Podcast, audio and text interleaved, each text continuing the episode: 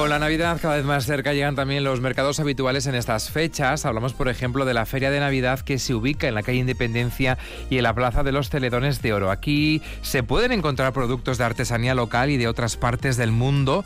Son puestos regentados por vendedores ambulantes, muchos de ellos en nuestra ciudad. El viernes va a abrir esas puertas la feria y varios vendedores ambulantes de Gasteiz que llevan décadas acudiendo con sus productos a este mercado se han quedado fuera del proceso de selección municipal y por tantos impuestos de venta. Nuestra unidad móvil está con varios de esos vendedores locales. En Merche, Egunon Berriro. Egunon Arat, estamos concretamente con Eva Montoya. Eva, ¿cuánto tiempo llevas eh, trabajando como vendedora ambulante en Gasteiz? Pues da un poco vergüenza decirlo, pero del orden de 30 años, yo creo. ¿Cuántas ferias a tus espaldas, aquí y en otras partes del Estado y del mundo, diría yo? Sí, pues échale, tres, cuatro cada año. Esta, esta en concreto, la de Navidad, sí, desde hace 30 años, que ha ido pasando por diferentes localizaciones y formatos, pero sí, 30. ¿Y este año qué, qué va a ocurrir en esta feria de Navidad que se abre el viernes? Tú y otros tantos vendedores ambulantes locales no vais a estar. ¿Qué ha pasado? Bueno, pues ha pasado que algo que ya nos veníamos temiendo, es eh, un problema que ya lo venimos tratando con el Departamento de Promoción Económica desde hace años.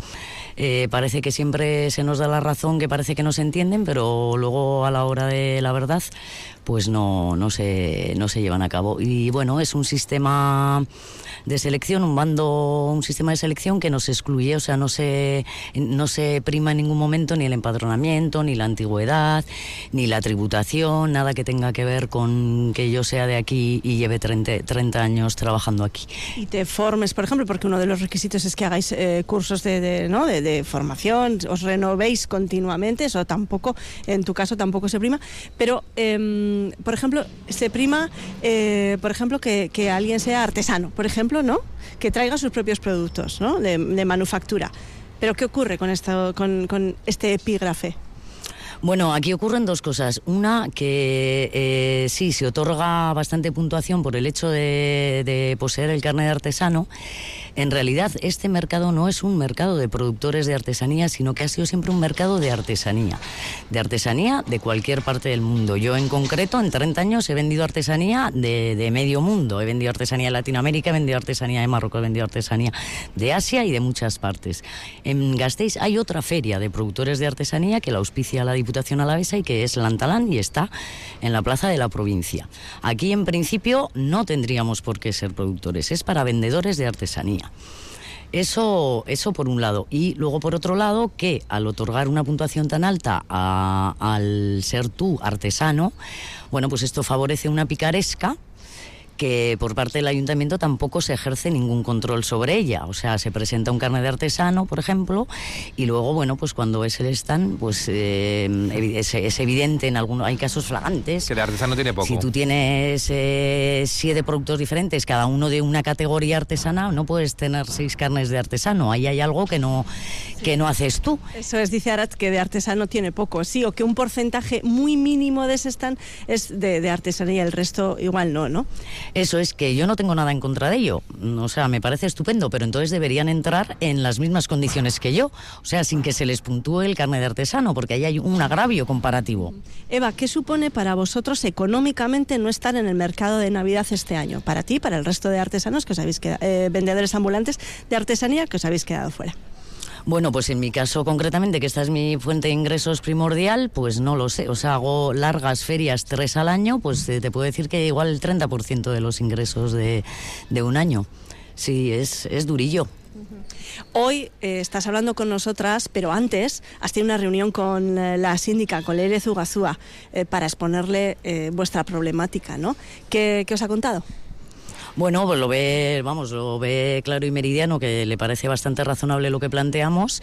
Y bueno, sí, nos ha, nos ha comentado que ella se va a dirigir también al departamento y que sobre todo van a incidir en que se haga cumplir la legislación que ellos mismos han redactado, que es el bando municipal. ¿Qué es lo que vosotros también solicitáis al ayuntamiento, no? ¿Exactamente qué? Eh, en, en, concreto, ahora mmm, lo único que queremos de momento es que se haga cumplir el bando, que si yo estoy fuera con una legislación, esa legislación se cumpla. Yo entiendo que si tú sacas un bando, tú eres el responsable de hacer cumplirlo in situ cuando comience la feria. Eso no ha pasado jamás. Entonces, eh, esperamos que este año por parte del ayuntamiento haya un control, que es lo que no ha habido nunca. Yo entiendo que me puedo quedar fuera de un mercado, pero si me quedo fuera, que sea honradamente y legalmente. Si tú redactas un mando que regula esto, esa regulación se tiene que cumplir. De hecho, hay reflejadas sanciones y hay reflejadas una serie de cosas en el bando.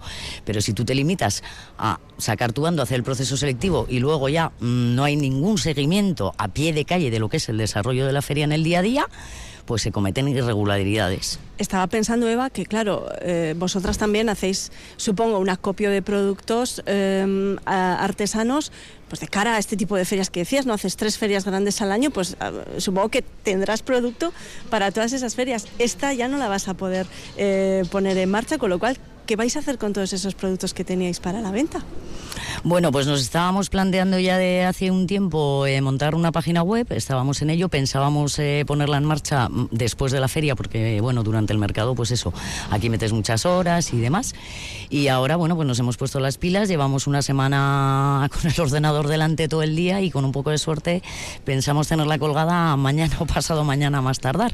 A ver si por ahí pues eh, arreglamos algo las pérdidas que nos ha ocasionado este tema este bueno, año. Pues a ver si mm, tenemos capacidad de, de conocer esa esa página que están promoviendo, ¿no? Para ¿Tiene nombre la página, Eva? Eh, sí, la página es Karmacolanz, es un poco rara, ¿eh? todo con K, es karmacoland.com. Bueno, pues estaremos pendientes, estaremos pendientes. Que denuncian esa picaresca de falta de control del ayuntamiento, por eso algunos vendedores que son titulares del puesto y están ausentes, productos que no son artesana- artesanos y que ha provocado que algunos de los vendedores locales se queden fuera de la próxima feria de artesanía. A Eva Montoya, Merche, es que ricasco. Es que ricasco, Eva, mucha suerte. Millas que a vosotras. Agur. Agur.